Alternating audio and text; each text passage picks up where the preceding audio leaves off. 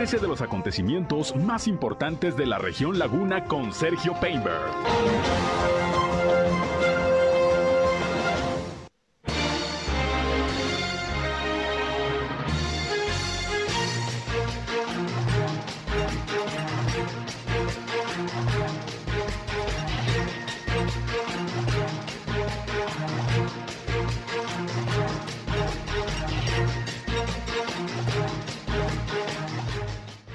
¿Qué tal? ¿Cómo están? Muy buenos días, un placer, un gusto, como siempre, saludarles, darles la bienvenida a nuestra primera emisión de Región Informa, aquí a través de la señal del 103.5 de frecuencia modulada Región Radio, una estación más del Grupo Región, la Radio Grande de Coahuila. Soy Sergio Peinberto, usted ya me conoce y les invito, como siempre, a quedarse con nosotros durante la siguiente hora. Tenemos la información más importante, lo más relevante de lo que ha acontecido, sobre todo en la comarca lagunera en Coahuila y en Durango a través de esta señal. Como siempre les invito no solo a escucharnos, sino también a entrar en contacto con este espacio. Les recuerdo que si tienen algún reporte, algún eh, comentario que nos quieran hacer llegar, estamos a sus órdenes en la línea telefónica 871-713-8867, 871-713 8867 y estamos como siempre a sus órdenes. Nos pueden llamar o nos pueden mandar mensajes de WhatsApp. Síganos también en redes sociales y medios digitales. Estamos en Facebook y en Instagram en región 103.5 Laguna.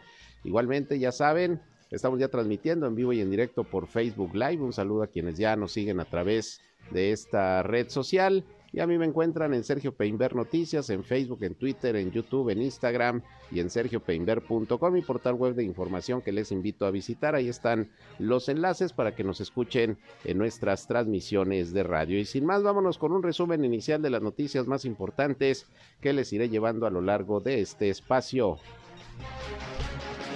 Las principales.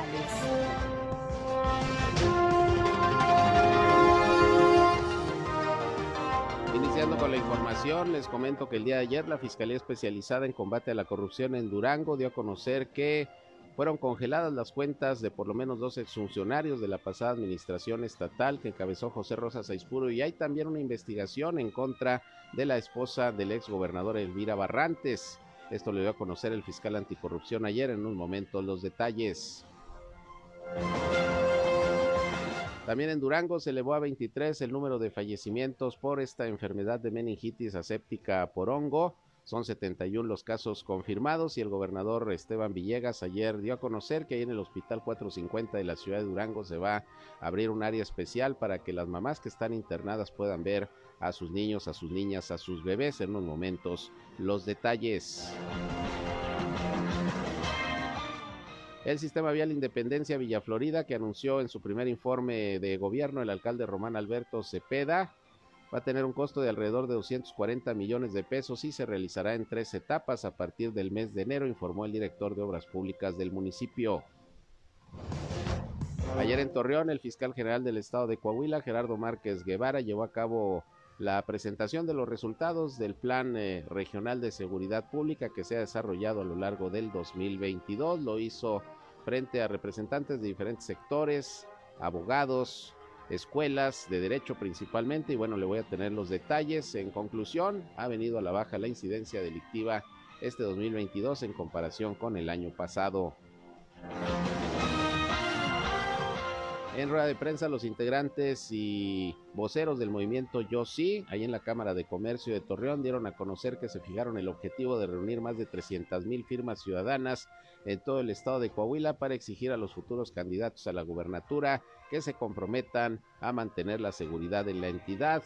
Mariano Serna, presidente de la Cámara de Comercio de Torreón y vocero del movimiento Yo Sí, dijo que van a entrar en otra etapa, en otra etapa para continuar promoviendo a este movimiento de participación ciudadana. El gobernador de Coahuila, Miguel Ángel Riquelme Solís, dijo que lo que va del año sigue una tendencia a la alza en la generación de empleo. De acuerdo al Seguro Social, noviembre reportó la generación de 1.631 nuevas fuentes de trabajo, lo que coloca a Coahuila, pues, eh, como uno de los estados en donde, luego de la pandemia, más se han generado fuentes de empleo, dijo el gobernador. Y hablando de empleo, hoy se va a desarrollar una feria del empleo ahí en la Cámara de Comercio de Torreón, que está organizada por este eh, centro eh, laboral la Cámara de Comercio, el Comercio Organizado y el Servicio Nacional del Empleo. Más de 500 vacantes se van a estar ofertando el día de hoy en este organismo empresarial. Por otra parte, la recaudadora de rentas aquí en la ciudad de Torreón, Leticia Castaño, advirtió que los vehículos de procedencia extranjera que no se regularicen a más tardar el 29 de diciembre, pues corren el riesgo de ser decomisados por la policía fiscal.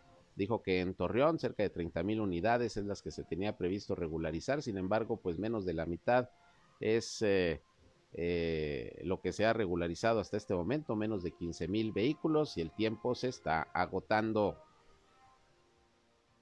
El día de hoy allá en Gómez Palacio se va a llevar a cabo un foro de consulta para la realización del Plan Estatal de Desarrollo de Durango. Estarán presentes funcionarios públicos y representantes de los diferentes sectores de la comunidad lagunera duranguense. Les estaremos informando, va a ser hoy a las 11 de la mañana, ahí en el centro de convenciones de la Expoferia de Gómez Palacio. Bien, en el panorama nacional le voy a tener detalles de la sesión de la Cámara de Diputados el día de ayer en donde pues se votó el tema de la reforma electoral que como usted sabe pues no salió como lo esperaba el presidente López Obrador, pero se presentó un plan B. En unos momentos vamos a platicar al respecto, también eh, noticias internacionales y las sorpresas que se siguen presentando allá en Qatar 2022. Ayer Marruecos sacó a España, la selección española que se fueron a los penales y no metió ni uno y Marruecos, pues es la sorpresa en estos momentos también del Mundial de Qatar 2022. Le voy a tener los detalles. Esto es algo de lo más importante, de lo más relevante que le tengo de noticias, de información aquí en esta primera emisión de Región Informa. Son las 8 de la mañana, casi con 10 minutos. Tiempo, como siempre, exacto para irnos al reporte del clima con eh, José Abad Calderón, previsor del tiempo de la Comisión Nacional del Agua.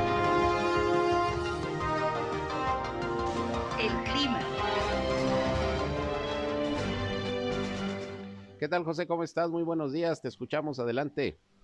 Eh, muy bien, Sergio. Muy buenos días. Bueno, el hoy tenemos cielo principalmente despejado, temperatura, amanecimos con una temperatura mínima de 14.2 grados centígrados. Espera que para hoy por la tarde volvamos a alcanzar las temperaturas de los 29 hasta los 30 grados centígrados. El día de ayer, Sergio, tuvimos una temperatura eh, máxima de 32.5 grados centígrados, vamos a tener condiciones muy similares, está muy estable la atmósfera aquí en la comarca lagunera, se siguen manteniendo temperaturas pues hasta cierto punto agradables, no muy frías, sí frescas por la mañana, pero no muy frías, y cálidas, no muy calurosas por la tarde. Así es, pues seguimos con un clima agradable y pues ojalá así eh, tengamos el mayor tiempo posible de buen clima durante esta próxima ya temporada invernal, calorcito, pues eh, ojalá, repito, que no nos sorprendan demasiado las bajas temperaturas por la cuestión sobre todo de las enfermedades respiratorias. Pues estamos atentos entonces, José, seguimos en las mismas condiciones, ¿no? Aquí es, Sergio, este, no en las próximas 72 horas vamos a continuar con estas condiciones. Muy bien, pues ahí está el reporte. Gracias, José, como siempre, buen día. Un gusto, hasta luego, que estén bien. Gracias, José Abad Calderón, previsor del tiempo de la Comisión Nacional del Agua. Pues agradables los días para hacer diciembre, pues ha estado haciendo incluso bastante calorcito, mire, casi 33 grados centígrados ayer, y por esas andamos. Así que, para que se prepare, así están las condiciones climatológicas en la laguna para hoy. Bien, son las 8 de la mañana con 11 minutos, nos vamos con el detalle ya de la información. Bien, iniciando con las noticias, déjeme le comento que la Fiscalía Especializada en Combate a la Corrupción de Durango confirmó, confirmó el día de ayer que están congeladas tres cuentas bancarias de dos exfuncionarios de la pasada administración estatal que encabezó José Rosa Saizpuru. Además de que se inició también una investigación en contra precisamente de la esposa del exgobernador, la señora Elvira Barrantes. Noel Díaz Rodríguez, que es el eh, titular de la Fiscalía Anticorrupción en Durango, admitió que existe una carpeta de investigación iniciada en contra de Elvira Barrantes, ex primera dama del Estado, por una denuncia presentada hace dos semanas por un particular. Sin embargo, puntualizó que todavía no se puede fijar un plazo para que haya resultados de esta querella, pues se va a solicitar primero la colaboración de la Comisión Nacional Bancaria para investigar el comportamiento de las cuentas de, de la esposa del exgobernador y también comparar los bienes que están a nombre, a nombre de ella. También eh, se le cuestionó al fiscal anticorrupción sobre el estado legal del exsecretario de Finanzas y Administración y del ex subsecretario de Egresos, eh, quien, eh, dijo el fiscal, hay tres cuentas eh, ya congeladas, precisamente de estos dos exfuncionarios, las congeló la Comisión Nacional Bancaria y bueno, esto con el objetivo de que la Fiscalía pueda seguir avanzando en las indagatorias mientras que respecto al caso de Rubén N., quien desempeñaba el cargo de gasto educativo de la Secretaría de Educación del Estado, dijo que el juez encargado del caso determinó que este exfuncionario llevara su proceso en libertad y que aunque no se ha efectuado alguna reparación del daño al erario, existen bienes a nombre de esta persona que están ya señalados. Detalló también que hay tres órdenes de aprehensión ejecutadas y dos están pendientes que involucra a exfuncionarios estatales, de lo cual ya le habíamos informado anteriormente, pero siguen las investigaciones porque hay que recordar que el gobierno todavía pues entrante de Esteban Villegas presentó denuncias por las irregularidades que se encontraron en el proceso de entrega-recepción y bueno, por las condiciones en que se encontró el erario público con deuda de más de 25 mil millones de pesos y un verdadero caos en materia económica y financiera con lo que se encontró la nueva administración. Por eso se presentaron las denuncias y bueno, se va avanzando en las investigaciones, que es aquí nota importante, pues el hecho de que se esté investigando incluso a la esposa del ex gobernador José Rosa Saizpuro. Vamos a estar pendientes y vamos a dar el seguimiento debido. Ya que estamos hablando de Durango, bueno, pues lamentablemente ayer se registró otro fallecimiento, una mujer más que eh, perdió la vida por este tema de la meningitis aséptica por hongo. Son 71 casos confirmados hasta este momento. Este es el último reporte de la Secretaría de Salud y son ya 23 los decesos. También a principios de semana hay que recordar que el gobernador informó de que por lo menos cinco pacientes habían sido ya dadas de alta e incluso en unos momentos vamos a escuchar un, un testimonio de una de las pacientes que afortunadamente se está ya recuperando de la enfermedad. Pero ayer el gobernador Esteban Villegas anunció que se va a aperturar un área especial ahí en el Hospital 450, donde se están atendiendo la mayoría de las pacientes por meningitis, para que puedan eh, tener contacto físico con sus niños, con sus niñas, con sus bebés, con sus pequeños hijos e hijas que pues eh, acababan de, de tener, de dar a luz, y fue en estos procedimientos de parto en donde, según lo que se ha investigado, contrajeron la enfermedad de la meningitis. Vamos a escuchar lo que el gobernador Esteban Villegas comentó el día de ayer, precisamente sobre esta posibilidad que se va a dar a las mamás que están eh, en estos momentos enfrentando la enfermedad para que estén cerca de sus hijos y de sus hijas. Esto dijo el gobernador Esteban Villegas.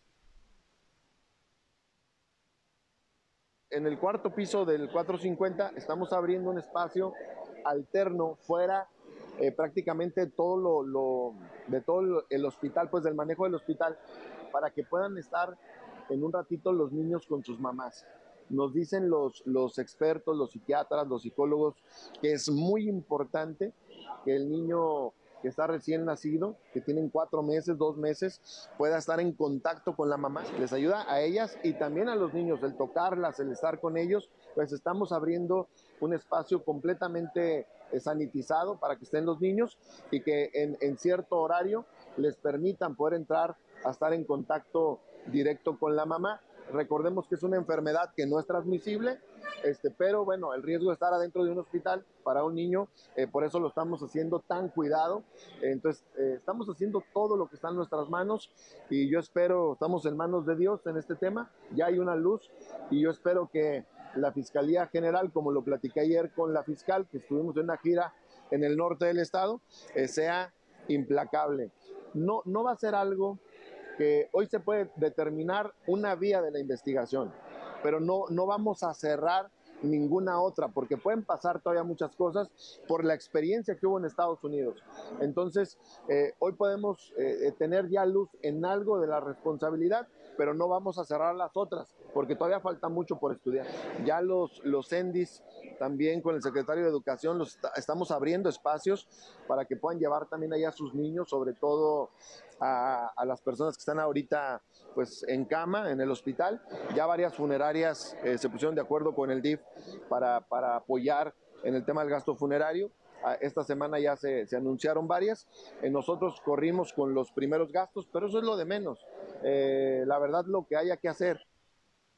Bueno, pues ahí está el seguimiento que se sigue dando a este tema de la meningitis aséptica por hongo allá en Durango Capital, que es en donde se han presentado todos estos casos. Le recuerdo que cuatro hospitales están en estos momentos clausurados y hay siete órdenes de aprehensión que ya se giraron en contra de quienes eh, manejan, administran estos nosocomios en donde se presentaron estos uh, casos de meningitis aséptica. Vamos a, continuar con el tema porque de hecho tenemos un testimonio de una madre de familia muy joven de 25 años de edad que ya está afortunadamente saliendo del problema de la meningitis y destaca que bueno, se les ha atendido bien eh, por parte de las autoridades estatales. Se trata de Esmeralda Payán, quien ayer, ayer dio su testimonio sobre pues cómo eh, enfrenta esta enfermedad de la que ya va saliendo y cómo se les ha estado atendiendo. Esto dijo la señora Esmeralda Payán. Sí, ha sido muy difícil porque ya tengo un mes aquí, pero ahorita me siento muy bien. Ya el tratamiento sí me funcionó y, me siento bien. Fue la semana de que me alivié. Yo empecé, con, empezó a dolerme la cabeza.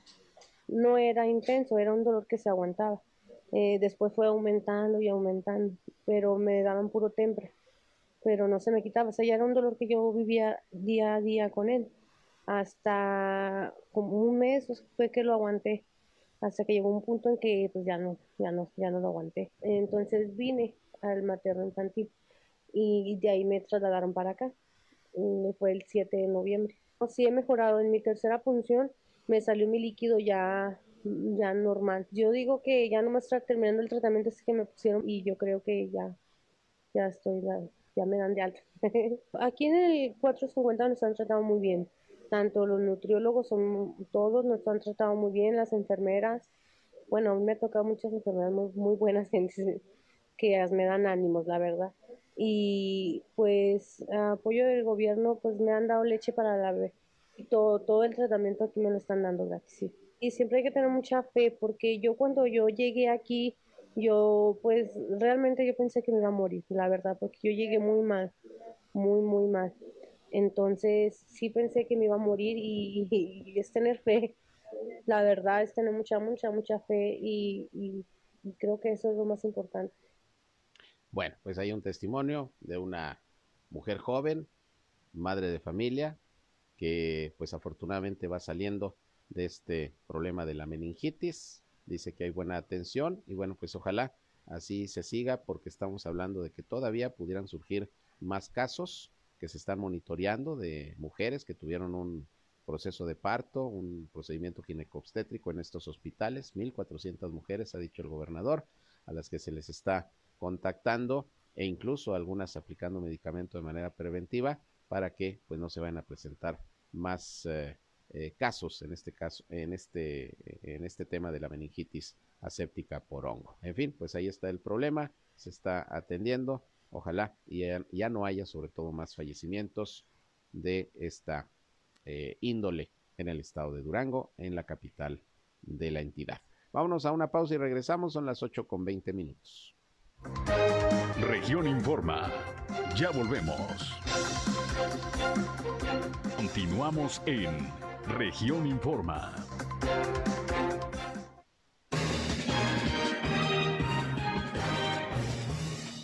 Bien, son las 8 de la mañana con 23 minutos. Continuamos con más aquí en Región Informa. Y me da gusto recibir aquí en cabina a David Rodolfo Naval, es vocal del Registro Federal de Electores de la 05 Junta Distrital del Instituto Nacional Electoral aquí en la ciudad de Torreón, pues viene a hablar sobre algunos temas de interés para la ciudadanía y el trabajo que está realizando en estos momentos el INE, sobre todo pues ya para lo que viene, que es el proceso electoral Coahuila 2023. Eh, David, bienvenido, gracias por estar con nosotros. Muchas gracias por la invitación.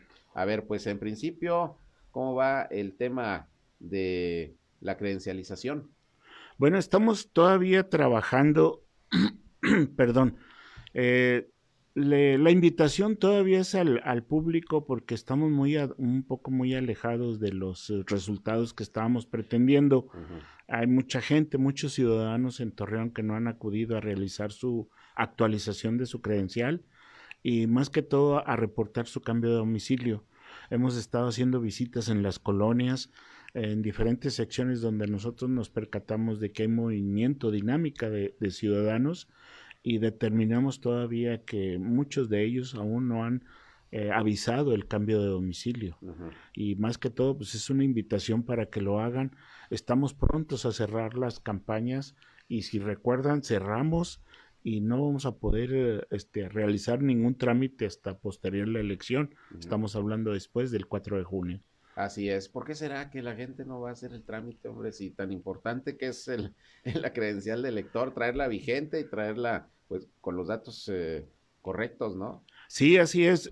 a los cambios de domicilio a los que me refiero es el sentido de que, bueno, sí es cierto que su credencial está vigente, pero ya no están en el domicilio anterior. Entonces, eh, no sé si piensen que estamos, eh, este, nada más estamos atendiendo con cita o algo, o que se tarden mucho. Y la verdad son de seis a siete minutos lo que tardan con nosotros. Haciendo fila será lo mucho cinco minutos, no es mucho tiempo el que perderían. Vamos, hablando de que van a perder tiempo para hacer un, un trámite tan importante claro. de, de, actualizar su credencial. Así es. Eh, y es eh, los cambios de domicilio, pero también me imagino que gente que no la ha actualizado, que ya la tiene vencida, ¿no? Así es, eh, hay gente que todavía no va a actualizar su credencial.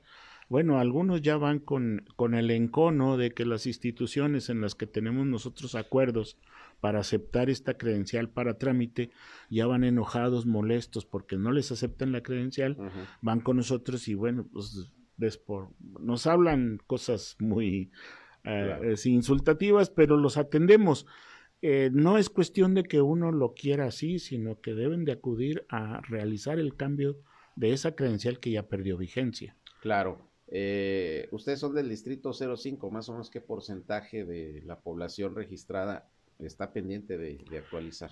Tenemos un registro más aproximadamente de unos cuatro mil ciudadanos ahí entre cifras son preliminares, pero unos 4.000 ciudadanos no han acudido. Te estoy hablando de, credenciales que perdieron vigencia desde el 2019, 2019, 2021, y algunas que van a perder vigencia este año, pero ya mucha gente ya ha acudido a hacer el cambio respectivo. ¿Cuándo va a vencer el plazo?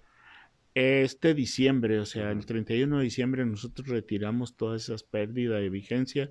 Vamos a seguir trabajando todo el mes de enero este, para todos aquellos ciudadanos que todavía están un poquito atrasados, bueno, puedan acudir durante el mes de enero. Recuerden, son citas programadas, pero también podemos atenderlos sin cita. De 8 de la mañana a 5 y media, 5 de la tarde en el módulo de la Alameda, estamos aquí frente a la Alameda, en Soriana Fuentes estamos eh, trabajando de 8 de la mañana a 8 de la noche, de lunes a viernes. Todo el día prácticamente. Todo el día casi. Y Plaza Yumo está trabajando de 9 de la mañana a 6 y media de la tarde. Ahora, eh, muy importante, los chavos que ya para el día de la elección 4 de junio del próximo año cumplan los 18 años, ya pueden sacar la credencial, ¿no? Así es, ya pueden acudir con nosotros. Si los cumples el próximo año no hay ningún problema, puedes acudirnos nosotros y eh, solicitar el documento ya para tenerlo vigente el día de la elección. Hablaba también ahorita de lo de la pérdida de vigencia. el otro tema es del reseccionamiento.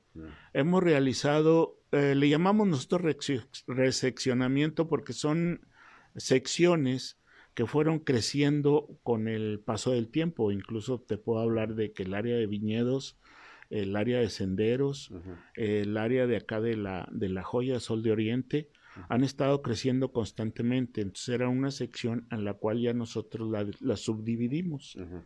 ¿Para qué? Pues para, para que los ciudadanos tengan más facilidades de acudir a votar. Claro. Entonces estas secciones ya cambiaron de, de número.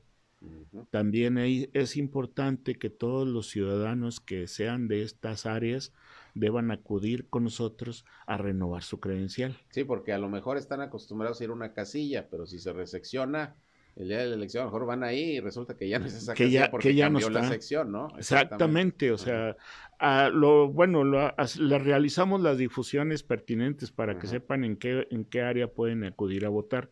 Pero ya también es muy importante que el número de su sección ya cambió y deban acudir con nosotros para hacer el cambio respectivo. Eso es. Eh, ahora, el trámite es muy rápido y muy fácil también, ¿no? ¿Qué documentación hay que llevar? ¿Qué se necesita para, para hacer estos trámites de los que estamos hablando? De los que estamos hablando, lo normal, acta de nacimiento, el comprobante de domicilio que no sea más de tres meses y una identificación con fotografía, puede ser la credencial anterior.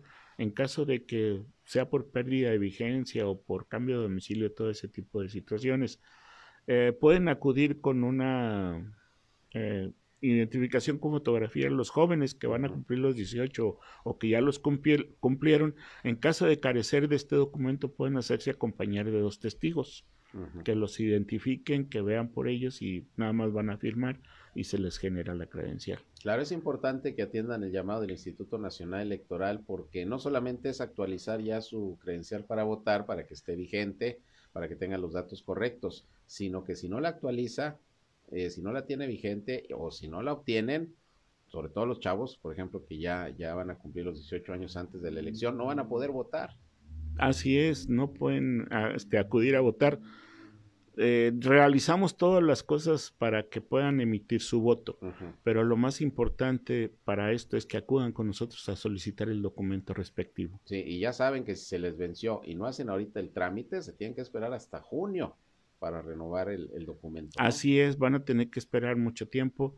Eh, yo le digo, lo acompaño porque hemos recibido visitas de ciudadanos allá por el mes de abril que requieren el documento y pues la verdad es, ahí no les podemos ayudar mucho. Claro, sobre eso no hay engaño. Y vayan de una vez porque ya se vence el plazo a finales de diciembre y luego tenemos meses hablando de que vayan, de que vayan, han venido con nosotros aquí funcionarios del Instituto Nacional Electoral, hacen el llamado y pues ahí va la gente poquito a poco. Y los últimos días, filas, ¿no? Exactamente, y es donde viene el enojo de todos los ciudadanos, que pongamos más equipos, que tengamos más gente y la verdad, pues el equipo y la gente que tenemos es suficiente. Claro. Si acuden a tiempo. Así es. Bueno, pues ahí está el llamado, ahí está eh, la invitación. Eh, David, repítanos, eh, por favor, los lugares y los horarios a donde la gente puede ir a hacer sus trámites con la credencial de elector. Claro que sí, es aquí frente a la Alameda Donato Guerra y Matamoros, de 8 de la mañana a 5 de la tarde. Estamos en Soriana Fuentes al sur, de 8 de la mañana a 8 de la noche, de lunes a viernes, y estamos en Plaza Yumbo de 8 de la mañana a 6 y media de la tarde. Eh, bueno, ahora el día 25 y el día eh, primero caen en domingo, entonces pues no, no, va a haber ningún problema. Pero van a estar trabajando todo, todo diciembre. Sí, todo diciembre vamos a estar trabajando para atender a todos los ciudadanos. Muy bien, ¿algo que agregar, David? Nada más exhortarlos para que realicen el cambio de credencial y tengan la vigencia correspondiente. Muy bien, pues ahí está la invitación del Instituto Nacional Electoral. No lo dejen para el último porque luego se enojan porque encuentran grandes filas, pero pues tenemos meses. ¿Desde cuándo creo estamos haciendo el llamado aquí con ustedes para que vayan a hacer estos trámites? Así que si van y hay filas, eh, no se enojen. Las citas, por cierto, ¿dónde se pueden hacer? Las citas se pueden realizar por, eh, por medio de internet. Hay una, en la página del instituto, hay un vínculo que lo puede guiar a, a una cita y realizar la, la agenda correspondiente o hablar al 801 433 2000, que es el teléfono que también los puede atender. Muy bien, y en esto de la reseccionalización, no lo echen también en saco roto, hablamos de gente que vive en viñedos, ¿dónde más? ¿Senderos? Estamos hablando de Sol de Oriente, viñedos, senderos. Eh, por ahí ya hay, hay, carteles en su área donde ya cambió el número de sección y les avisan para que acudan con nosotros. Bueno, si usted ya se percató de ello, vaya para que le cambien eh, su credencial porque el día de las votaciones, si va y no encuentra su casilla, no se vaya a enojar, es que le cambiaron de sección, entonces sobre aviso no hay engaño, ¿verdad? Así es. Muy bien, pues gracias a David Rodolfo Nava, vocal del Registro Federal de Electores de la Junta Distrital 05 del Instituto Nacional Electoral. Muchas gracias y ojalá que, que haya respuesta de los ciudadanos. Muchas gracias por el tiempo. Al contrario, muchas gracias. Y hablando de estos temas eh, electorales, políticos, fíjese que ayer hubo una rueda de prensa que ofrecieron integrantes del movimiento Yo Sí, ahí en la Cámara de Comercio de Torreón, en donde, bueno, pues eh, eh, dieron a conocer algunas actividades que van a desarrollar próximamente para continuar con este movimiento ciudadano que dicen busca la participación ciudadana para el próximo proceso electoral, concientizar a la población de Coahuila de la importancia de acudir a votar, pero sobre todo se anunció que van a buscar por lo menos 300 mil firmas de ciudadanos de todo Coahuila para que presenten a los próximos candidatos o candidatas la exigencia, porque así dijeron, no la petición, la exigencia de que cuando lleguen al cargo mantengan los niveles de seguridad que tenemos actualmente en Coahuila. Vamos a escuchar lo que sobre esto dijo Mariano Serna, el expresidente de la Cámara de Comercio de Torreón y uno de los voceros de este movimiento Yo Sí. Escuchemos.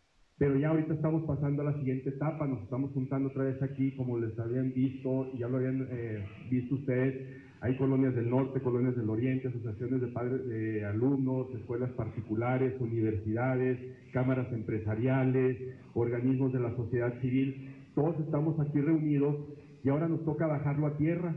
Ya nos toca que la publicidad ahora se, ciudadanice bajándolo con nuestros afiliados, con nuestros agremiados en nuestras instituciones, con nuestros vecinos.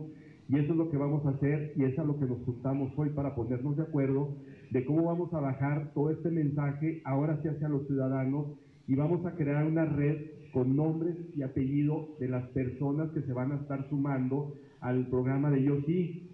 No es lo mismo llegar diciendo que somos 30 instituciones de aquí de, la, de, la, de Coahuila o de, la Laguna, haciendo una petición. Vamos a llegar diciendo que somos un movimiento en todo el Estado y que somos más de 300 mil ciudadanos, que es nuestro, nuestro objetivo, los que estamos pidiendo que la seguridad que tenemos en Coahuila no la podemos perder. Estamos votando para seguir con, vamos a salir a votar para que no nos vayan a querer cambiar eh, nuestro modelo de seguridad y en menos de seis meses ahora estemos como Zacatecas o estemos como Michoacán o estemos como esos estados que vemos que están muy convulsionados y que nosotros ya lo vivimos en el pasado y que por ningún motivo queremos que regrese. También comunicarles de algo importante y que nos dio mucho gusto la presencia y la participación aquí de Jorge Herdes, que viene de la ciudad de Saltillo, viene de Canacintra Saltillo, viene también para ver cómo es este movimiento, porque hemos estado en muchas pláticas con la, con la región sureste y ya estamos muy próximos a repetir, a replicarlo el mismo en, la ciudad en la sureste. Y yo el fin de semana otra vez voy al, al centro, allá a Sabinas, para ver si ya también empezamos a replicarlo en, en, Sabinas y en el norte de, de, Coahuila, para que este movimiento se haga en todo el estado. Porque al final de cuentas, si la seguridad se pierde, la perdemos todos.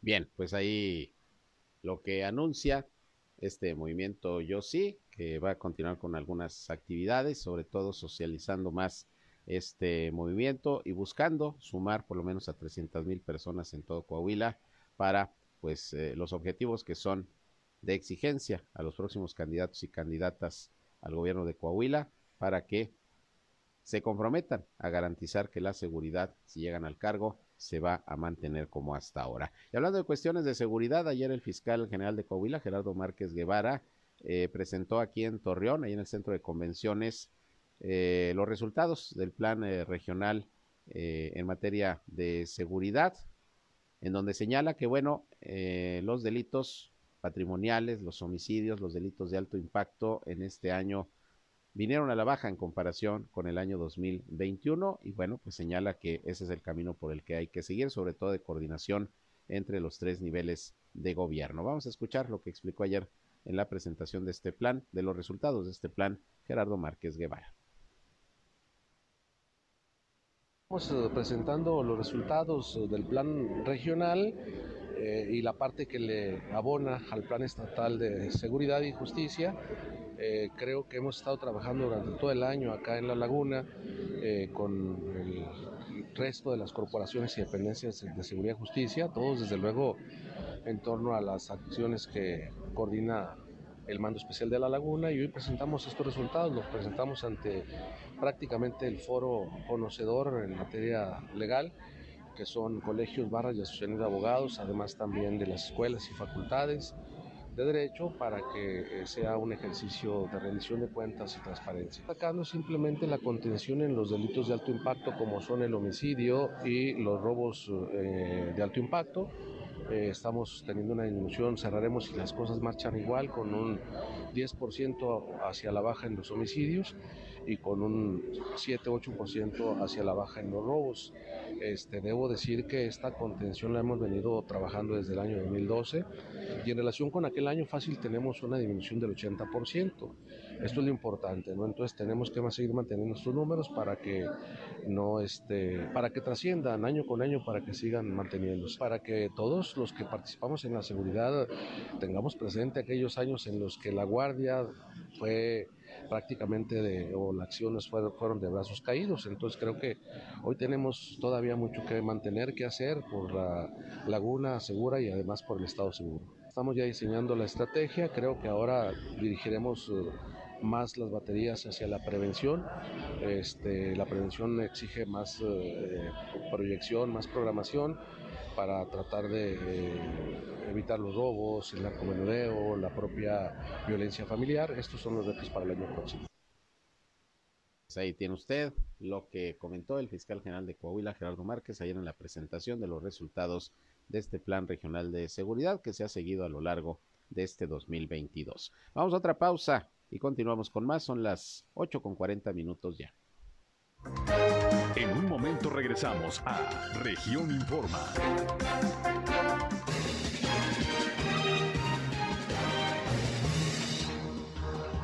Bien, regresamos y le comento que prácticamente están llegando a su fin las comparecencias de los eh, secretarios del gabinete del gobernador Miguel Ángel Riquelme con motivo de la glosa del eh, quinto informe de gobierno. Ayer acudieron a la legislatura local Gerardo Berlanga, eh, quien es el secretario de Inversión Pública Productiva. También estuvo ahí presente con los legisladores Miguel Algara, secretario de Infraestructura, el eh, secretario de Educación Pública, Francisco Saracho, también tuvo presencia ya ahí con los diputados, al igual que el doctor Roberto Bernal, secretario de Salud, en donde pues han estado dando un informe de lo más importante hecho en cada una de las dependencias a lo largo de este año y de los cinco que lleva la administración estatal en sus diversas materias. Esto con motivo de la glosa, repito, del quinto informe del gobernador Miguel Ángel Riquelme Solís. Por otra parte, les recuerdo a aquellos buscadores de chamba que hay una feria del empleo en estos momentos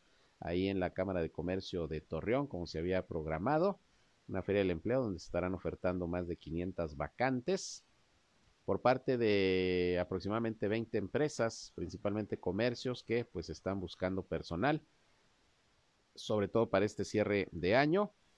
Esto va a estar ahí llevándose a cabo hasta la una de la tarde aproximadamente. A las 10 de la mañana va a ser una inauguración oficial. Va a estar ahí la secretaria del Trabajo del Estado, Nasira Sogbi. Y bueno, para los que busquen chamba, pues ahí en la Cámara de Comercio, el día de hoy está esta Feria del Empleo, lleven su currículum, su solicitud.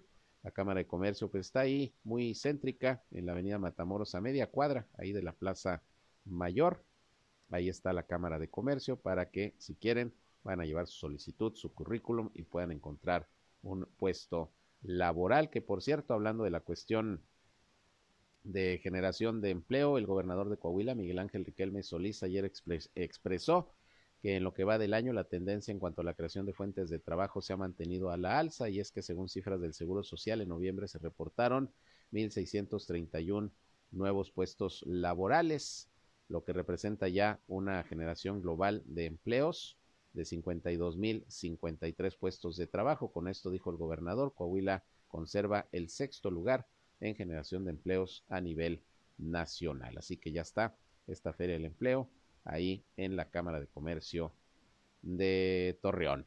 Eh, y bueno, hablando de cuestiones económicas, por cierto, ayer eh, el eh, presidente de la Oficina de Convenciones y Visitantes de Torreón, Elías Rodríguez, pues dijo que va a cerrar bastante bien el año en materia de actividad turística, se recupera la ocupación hotelera, muchos eventos que se han realizado este año y que se van a realizar también el próximo para que haya pues eh, una buena cantidad de visitantes de diferentes partes de México y del mundo y que bueno, pues esta actividad tan golpeada, la turística durante la pandemia, se vaya recuperando. Vamos a escuchar lo que dijo Elías eh, Rodríguez, presidente del OCB, quien comentó que bueno, el próximo año se espera que ya se inaugure este nuevo hotel que está ubicado ahí en la confluencia de Calzada Colón y Abasolo, que ya tiene rato que se terminó de construir, se está equipando, se espera que el próximo año ya comience a operar Hotel Moca, creo que así es como se llama. Vamos a escuchar lo que dijo Elías Rodríguez.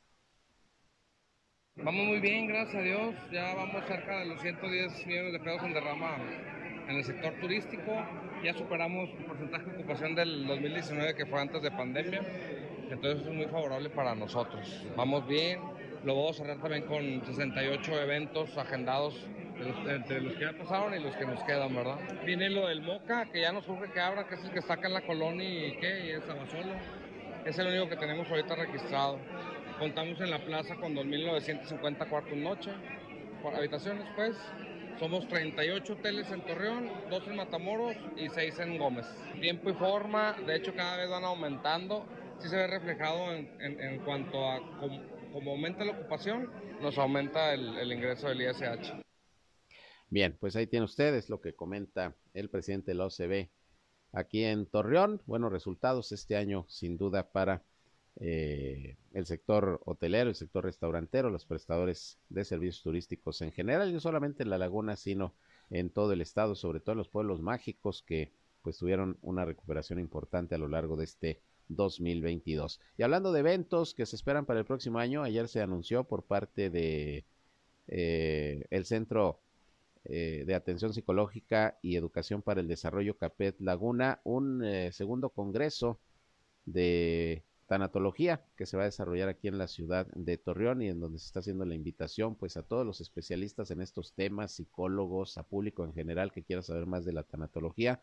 Bueno, pues ya se están aperturando las inscripciones. Vamos a escuchar a Mario Alberto Carrillo, director de Capet Laguna, quien informó sobre este importante evento.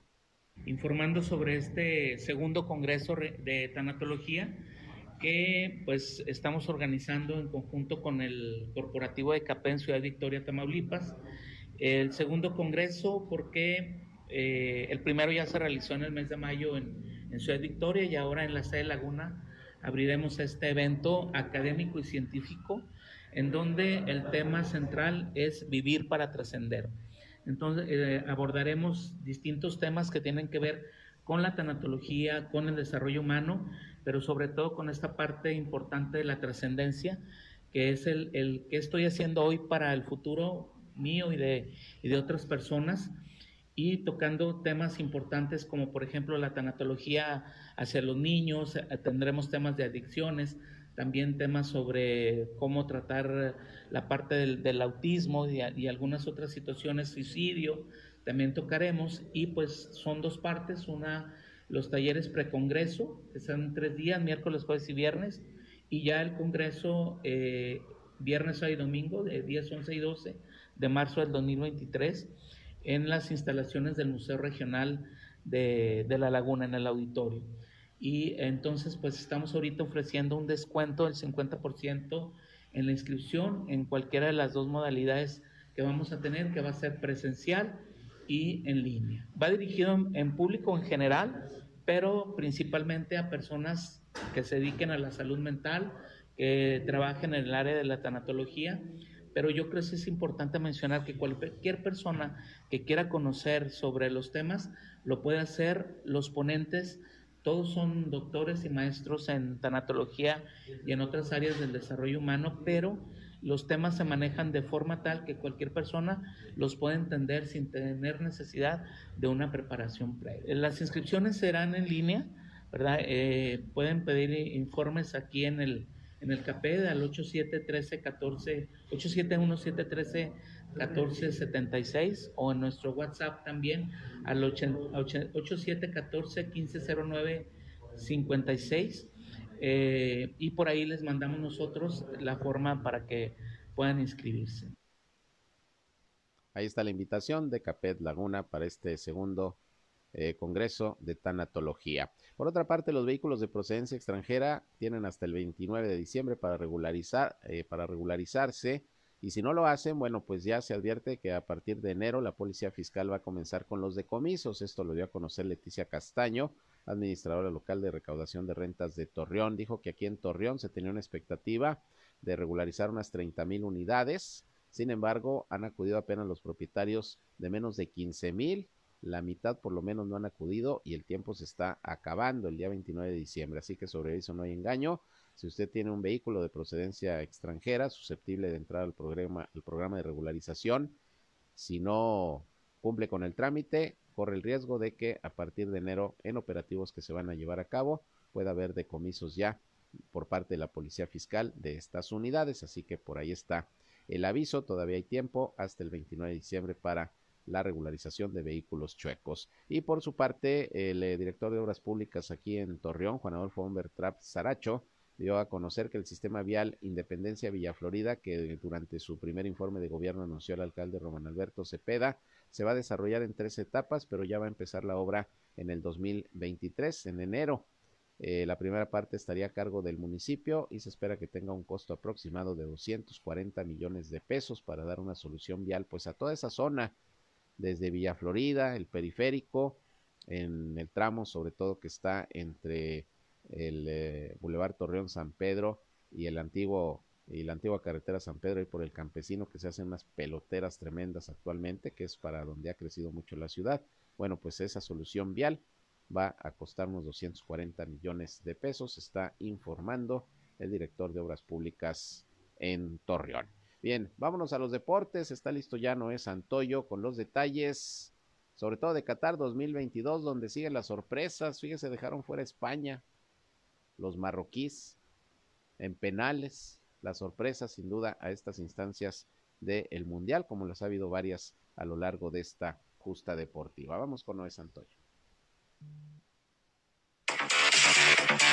Hola, ¿qué tal, Sergio? Muy buenos días, amigos, muy buenos días. Les saludo con mucho gusto para compartirles la información del ámbito de los deportes. Con la contundente goleada de Portugal a Suiza de seis goles por uno y la eliminación de España en tanda de penales ante Marruecos, la Copa del Mundo de Qatar definió la ronda de cuartos de final, donde las grandes selecciones han dicho presente. Francia, Inglaterra, Países Bajos, Argentina, Brasil, Croacia, Marruecos y Portugal son los ocho selectivos que se mantienen con vida y con el sueño de llegar al 18 de diciembre al estadio Lusail a disputar la final. La Copa ha dado grandes series en los cuartos de final, como sucede en la Argentina contra Países Bajos, donde se revivirá uno de los grandes clásicos a nivel mundial el próximo viernes. La rivalidad entre ambos equipos es muy grande. Basta recordar la final del Mundial de 1978, donde la albiceleste se proclamó campeona. Otro duelo de alto voltaje será el que regalen Inglaterra y Francia.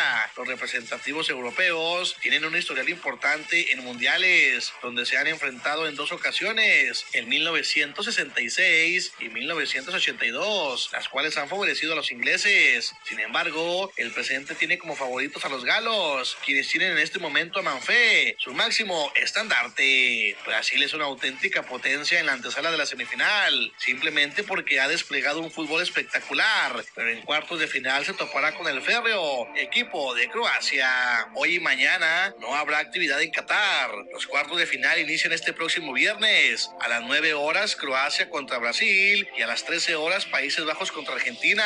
El sábado a las 9 horas Marruecos contra Portugal y a las 13 horas Inglaterra midiéndose a Francia. El fútbol estufa en Santos Laguna continúa. En las últimas horas ha crecido el rumor de que el defensa ecuatoriano Félix Torres emigre al fútbol de Francia. Esto gracias a su destacada actuación en el Mundial de Qatar. El zaguero central de 25 años nacido en San Lorenzo Ecuador, fue titular y figura con su equipo, por lo que se ha ganado los reflectores internacionales. Disputó todos los minutos posibles y participó en jugadas de gol. Según el diario La Gaceta Express, es cuestión de horas para que Lens, que milita en la Liga 1 de Francia, haga su propuesta formal al cuadro de la comarca lagunera. Pero no todo se trata de bajas para Santos Laguna. En Paraguay ya se habla que los laguneros habrían seducido al mediocampista Rodrigo Bogarín, quien llegaría libre, pues concluye su contrato con el Libertad de Paraguay. Bojarín vendría a cubrir el lugar de Leo Suárez en el medio campo. Los guardianes de Cleveland llegaron a un acuerdo con el estancado primera base, Josh Bell, por dos años y 33 millones de dólares. Bell jugó para Washington y San Diego la temporada pasada, con un promedio de bateo de .266, 17 jonrones y 31 remolcadas en 156 duelos. Cleveland terminó una sorpresa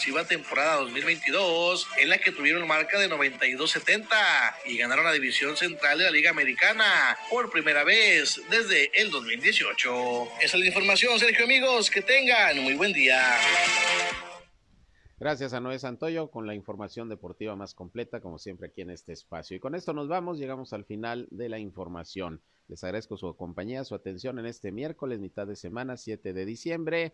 A la una de la tarde estoy nuevamente con ustedes en nuestra segunda emisión, donde ya les tendré lo más importante, lo más relevante de lo que haya acontecido hasta ese momento, sobre todo aquí en la comarca lagunera de Coahuila y de Durango. Así que pásenla de lo mejor. Soy Sergio Peinbert, usted ya me conoce. Se quedan con mi compañera Jackie La Bambi Villarreal, que está lista ya con su programa, con buena música, promociones, información y todo para que sigan disfrutando de esta mañana aquí por el 103.5 de frecuencia modulada Región Radio, una estación más del grupo Región, la Radio Grande de Coahuila. Muy buenos días. Esto fue Región Informa. Ahora está al tanto de los acontecimientos más relevantes. Lo esperamos en la próxima emisión.